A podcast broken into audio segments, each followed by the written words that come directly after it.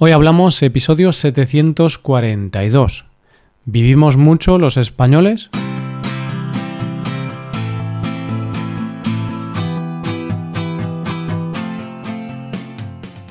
Bienvenidos a Hoy Hablamos, el podcast para aprender español cada día. Buenos días oyentes, ¿qué tal? ¿Cómo estáis?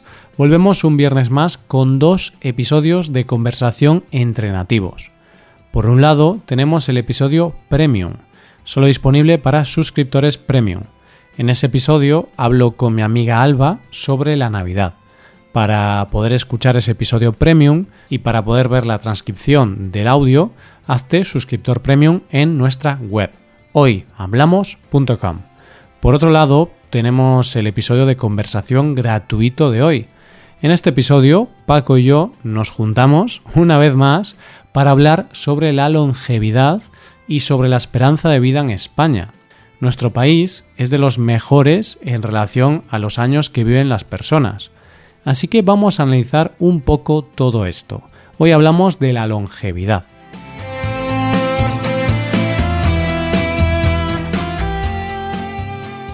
Hola Paco, ¿qué tal? ¿Cómo estás?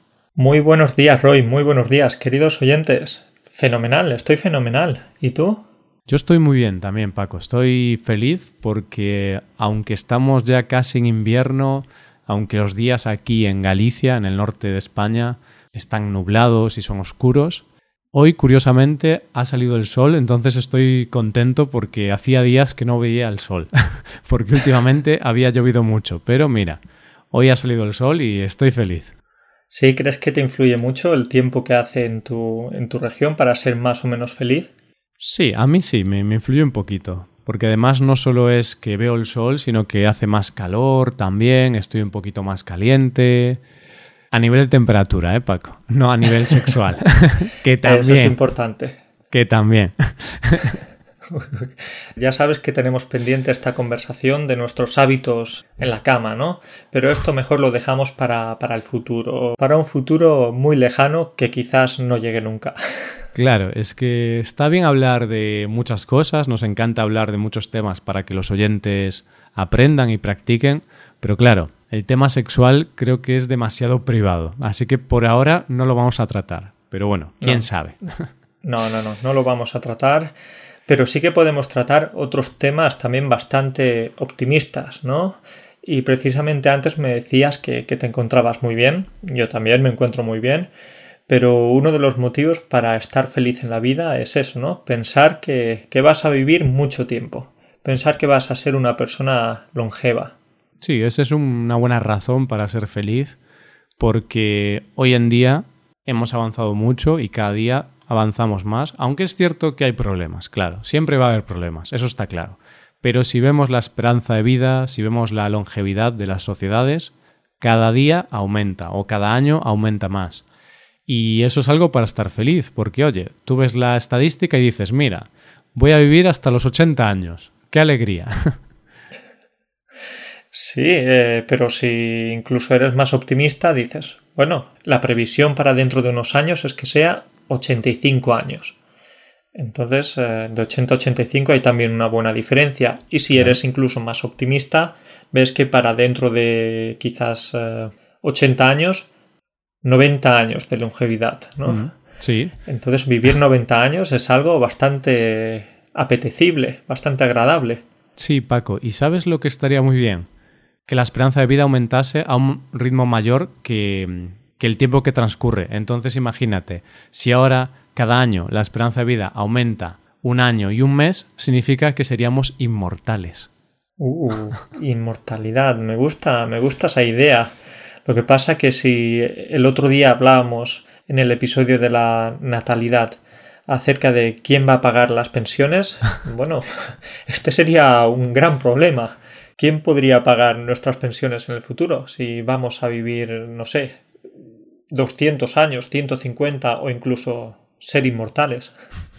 Los robots, supongo, porque supongo que si algún día llegamos a, esos números tan locos, ¿no? Si algún día llegamos a tener una esperanza de vida de 120 años o de 150 años, que quizá en el futuro muy lejano pues será así, pues supongo que habrá robots que los robots pueden vivir muchos años porque solo hay que repararlos y ellos pues pagarán las pensiones. Y me imagino ahí a Alexa diciendo, joder, me han subido los impuestos. Incluso los robots podrán quejarse, ya que van a ser trabajadores, pues como trabajadores también tendrán motivos para hacerlo. Claro, e imagínate, luego habrá podcasts creados por robots en los cuales se quejarán, como tú y yo a veces nos quejamos, ¿no? Así un poquito de broma, pero oye, también tenemos nuestras razones, como, como todo el mundo, pues los robots también se quejarán y dirán, nos parece fatal que los humanos vivan tanto y nos tengan explotados, tenemos que unirnos, compañeros robots.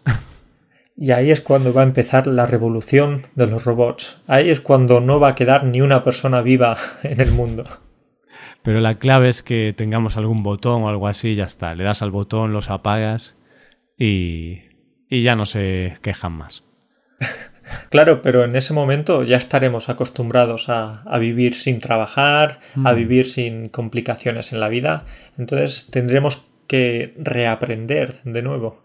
Qué locura, eh, Paco. La verdad es que es un tema interesante. Yo creo que podemos, en algún episodio del futuro, podemos volvernos un poco locos y hablar de una sociedad en la que trabajen los robots y nosotros no trabajemos. ¿Qué te parece? Así, un episodio un poco loco. Me parece fenomenal, Roy, y seguro que, que de nuestras mentes, de nuestras cabezas saldrán ideas también muy, muy locas. Genial. Pues lo dejamos anotado, pero ahora vamos a hablar precisamente del tema que hemos comentado un poquito, de la longevidad, de la esperanza de vida. Y como hemos dicho, hay motivos para ser felices porque en el mundo está aumentando mucho la esperanza de vida y hoy vamos a verlo concretamente en España. Eso es, Roy, eso es, porque la previsión para el año 2040 es que los españoles vivamos 85,8 años, que no está nada, nada mal. Sí, sí, casi 86 años de media, o sea, que va a haber gente, mucha gente que viva más que eso. Bueno, habrá gente que viva menos, por supuesto, pero es una media.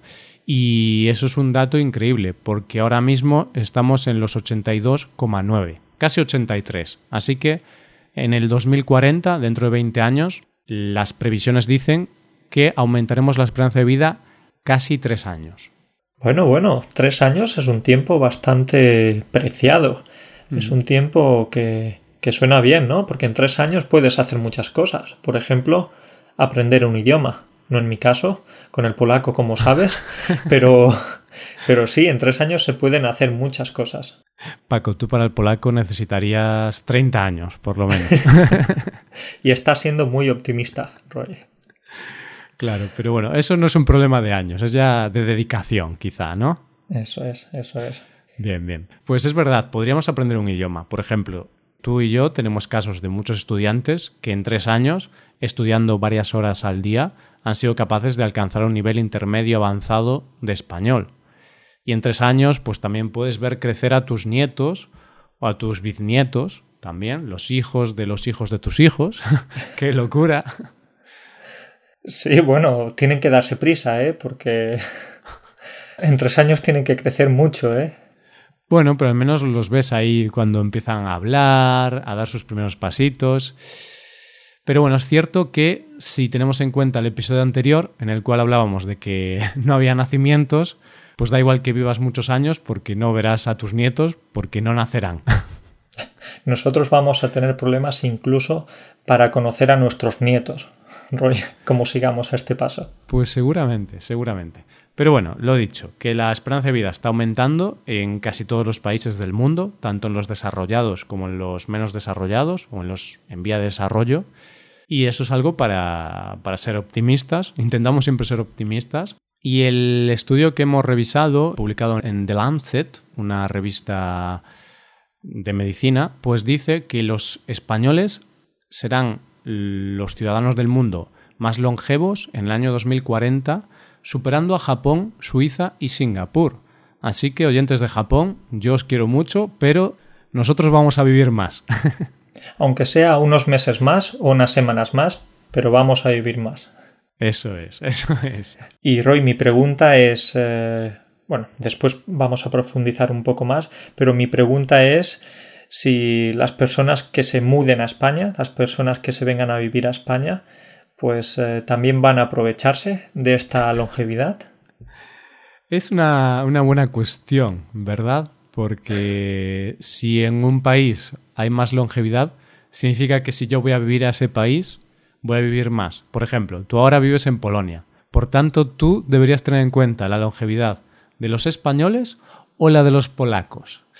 Pues no lo sé, Paco. Es, una buena cuestión, porque mm, realmente no por ser españoles tenemos unos genes especiales que nos hagan vivir más, sino que el motivo de nuestra longevidad está relacionada con lo que hacemos en nuestro país. Es verdad, es verdad. Quizás la genética puede influir. Oye, si tienes eh, abuelos que han vivido 100 años, pues ahí puede ser que, influya también. Habría que preguntarle a alguien que conociese este tema. Pero bueno, es cierto que para la longevidad hay muchos factores que influyen.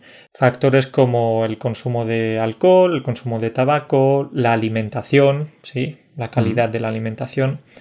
Eh, bueno, diversos factores, ¿verdad?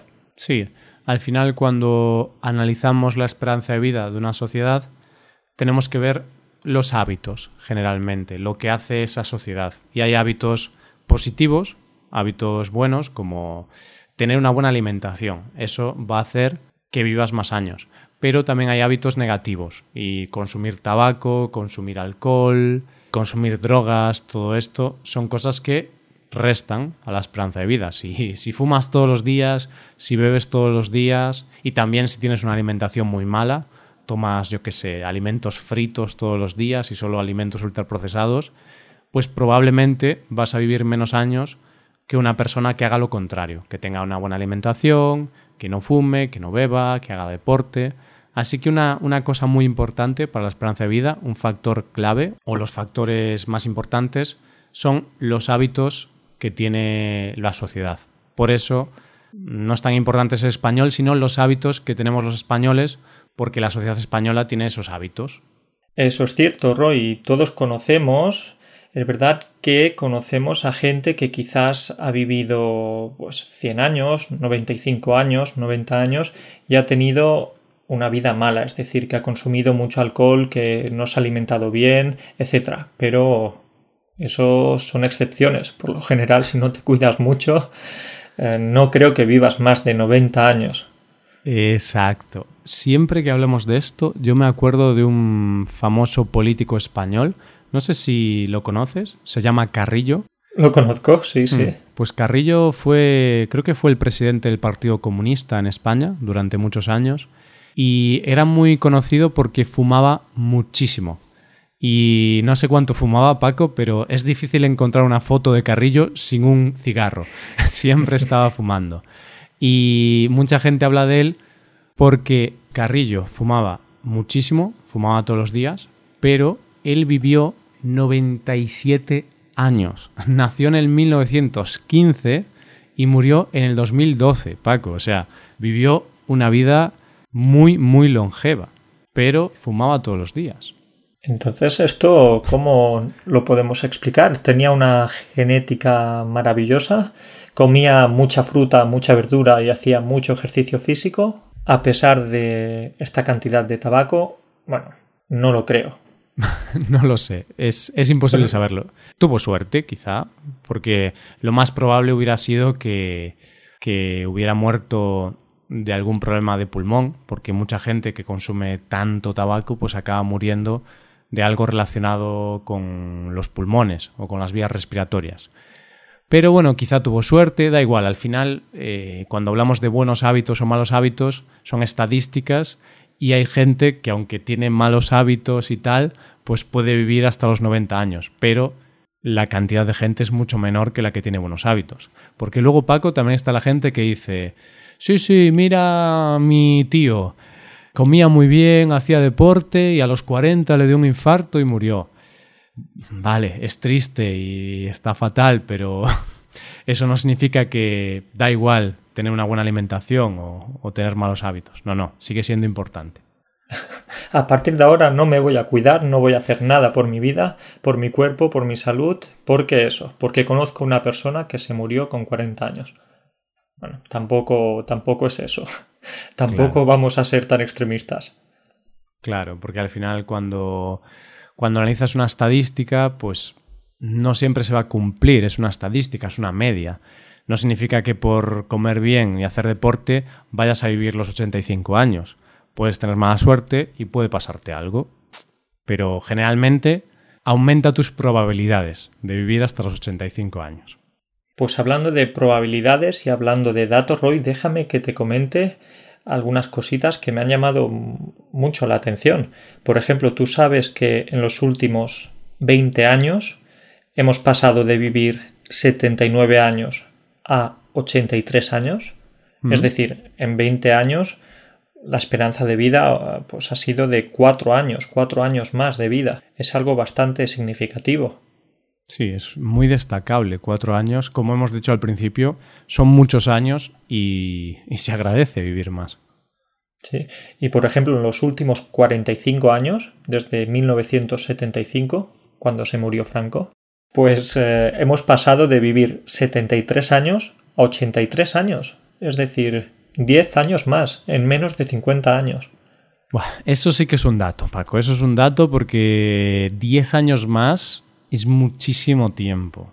Estamos hablando de un aumento muy grande y con este dato podemos ver cómo todos los avances que hemos tenido en medicina y, en todo lo demás, pues se está traduciendo a la esperanza de vida y a mí me pone feliz ver este dato, porque además, como hemos dicho antes, no solo ocurre en España, ocurre en casi todos los países. Vale, hay excepciones, obviamente, países que tienen guerras o que han tenido alguna enfermedad, alguna pandemia muy importante, han visto su esperanza de vida reducida, pero en casi todos los países del mundo está aumentando mucho, y esto es un dato muy positivo. Vale, Roy, bien, pues eh, vamos a buscar eh, el porqué de estos datos. Vamos a intentar descubrir aquí la pócima secreta, el secreto y el misterio de por qué los españoles somos tan longevos. ¿Porque hay pócima secreta? Sí, yo creo que sí. Yo creo que los españoles tenemos algún secreto y como es un secreto no podemos decirlo, ¿verdad, Paco? Vale, Roy, pero tenemos que decirlo porque nosotros nos debemos a la gente, nos debemos a nuestros oyentes. Tenemos que compartir aquí las cosas, no vamos a callárnoslas. Bueno, vale, me parece bien. Entonces, oyentes, ojito porque os vamos a contar el secreto de la vida, ¿no? Eh, ¿Cómo era esto de Harry Potter? Eh, la piedra filosofal. y además es un secreto que no es secreto, que es algo que todo el mundo sabe, pero vamos a revisarlo, vamos a descubrir la, piedra filosofal. Pues el estudio dice que realmente lo más importante, lo que más influye en esta esperanza de vida es, por un lado, la alimentación y, por otro lado, el sistema sanitario. Sí, vale. Eh, es algo que parece básico, obvio. Hmm, es obvio, pero hay que ver qué alimentación, claro, porque qué características tiene la alimentación en España. Si hablamos de la alimentación en España, lo típico, lo que siempre se dice, y es verdad, es que en España seguimos una dieta mediterránea.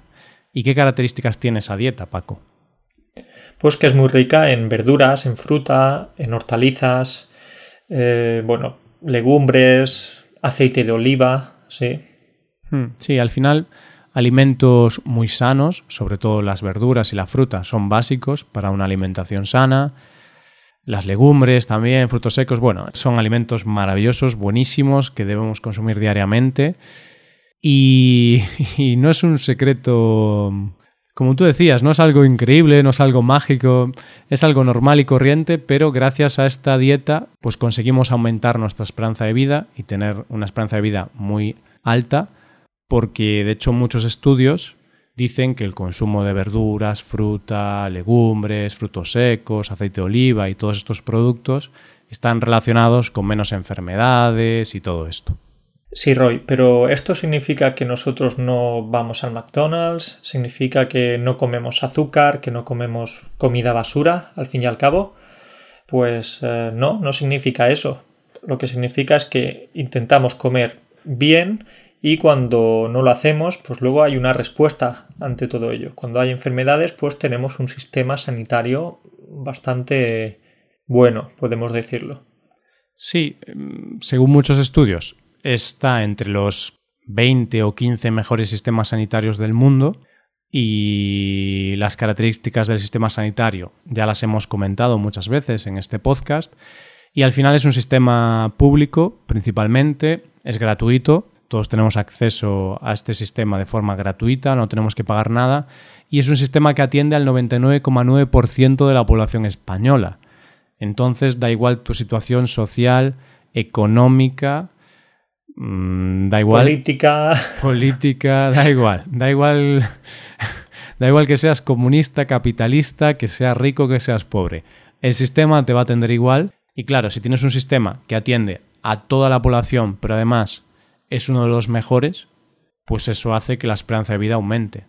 Sí, esto significa, Roy, que después de este episodio vamos a ir a comer algunas hamburguesas, a beber algunos refrescos, porque ya tenemos un sistema sanitario bueno, decente, que nos puede proteger. Claro, Paco, al final a nosotros ya nos da igual la alimentación, con el sistema que tenemos somos invencibles. Inmortales, como habíamos dicho antes. no, no, no, pero es verdad, la alimentación y el sistema sanitario son fundamentales. Pero también hay otras cosas, hay otras cosas que, nos pueden dar más años de vida, ¿no? Sí, eh, nos hizo un poquito de gracia porque mm, en el artículo que leímos sobre este estudio mencionaban cosas como la siesta o un paseo diario, que al final no podían analizar el peso de esto en, en la esperanza de vida, pero sí que lo comentaron como algo a destacar o como algo interesante. Sí, es decir, la siesta, ¿vale? Pues con la siesta te puedes relajar, puedes desestresarte y al final puedes descansar durante el día. Y con el paseo diario, pues al final estás haciendo ejercicio, estás moviéndote. Hmm. Así que son pequeñas acciones que también pueden ayudarnos. Sí, y aunque hasta ahora no lo hemos comentado, otra razón para vivir tantos años es el deporte, y el deporte es muy importante aunque no somos un país súper deportista y quizá la alimentación y el sistema sanitario es más importante, en nuestro caso, a la hora de, de analizar la esperanza de vida, sí que es cierto que para vivir una buena vida tienes que hacer deporte y si quieres vivir hasta los 85 o 90 años, es imprescindible, es muy necesario que hagas deporte cada día o bueno, cada dos días, pero de forma frecuente. Roy, entonces eh, yo si voy desde mi habitación a la cocina a coger algo en el frigorífico, ¿eso ya cuenta como ejercicio físico o no? Eh, bueno, depende de, de dónde vivas. si vives, no sé, en una casa enorme y tienes que caminar tres kilómetros desde tu habitación hasta la cocina, imagínate que vives, no sé, en la Casa Blanca. A lo mejor la Casa Blanca eh, es muy grande, no sé, no sé el tamaño, pero a lo mejor sí que tienes que caminar mucho. Entonces sí que sería deporte. Pero en tu caso, Paco, creo que solamente hay unos pocos metros desde tu habitación hasta la cocina. Así que no, eso no está considerado deporte. Y tampoco me digas ahora que juegas al ajedrez o algo de eso. No, no, no me vale, ¿vale? Roy, lo que te iba a decir es que estaba pensando en poner muchos espejos en nuestro piso. ¿Para qué?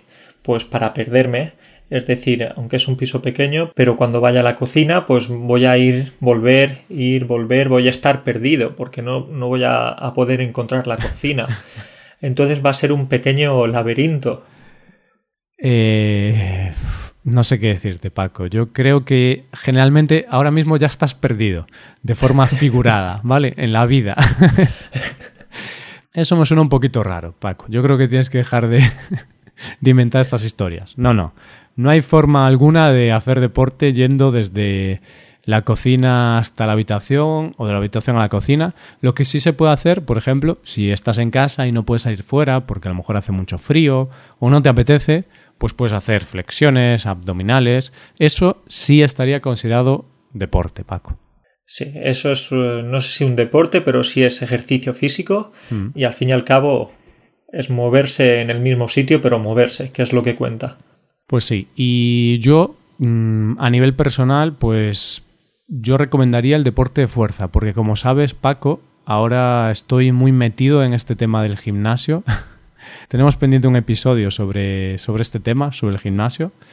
Y yo he leído numerosos estudios que dicen que el mejor deporte para vivir una vida buena, sana y longeva es el deporte de musculación, el deporte de fuerza, hacer flexiones, abdominales, levantar pesas, todo esto. De hecho, ya sé, Roy, ya puedo imaginarme que tu nuevo ídolo, tu nuevo modelo en la vida es Arnold Schwarzenegger, ¿no? el, Terminator. Entonces, Roy es el Terminator gallego.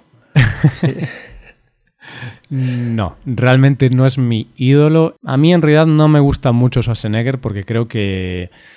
Mm, bueno, mm, digamos que quizá, no lo sé, ¿eh? no lo sé, pero quizá sus músculos no son 100% naturales.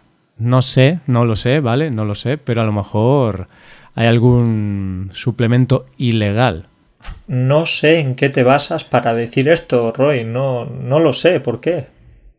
Porque eh, yo creo que es difícil alcanzar ese nivel de, de musculatura sin utilizar algún suplemento ilegal. Pero como no lo sé, no vamos a afirmar nada, son todo teorías.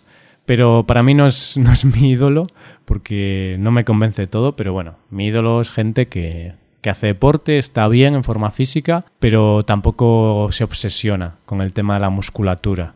Vale, pues resumiendo, ya hemos hablado de algunos factores, ya hemos desvelado la pócima secreta para la longevidad, así que podríamos decir básicamente una buena alimentación, ¿sí? con frutas, verduras, frutos secos, etc.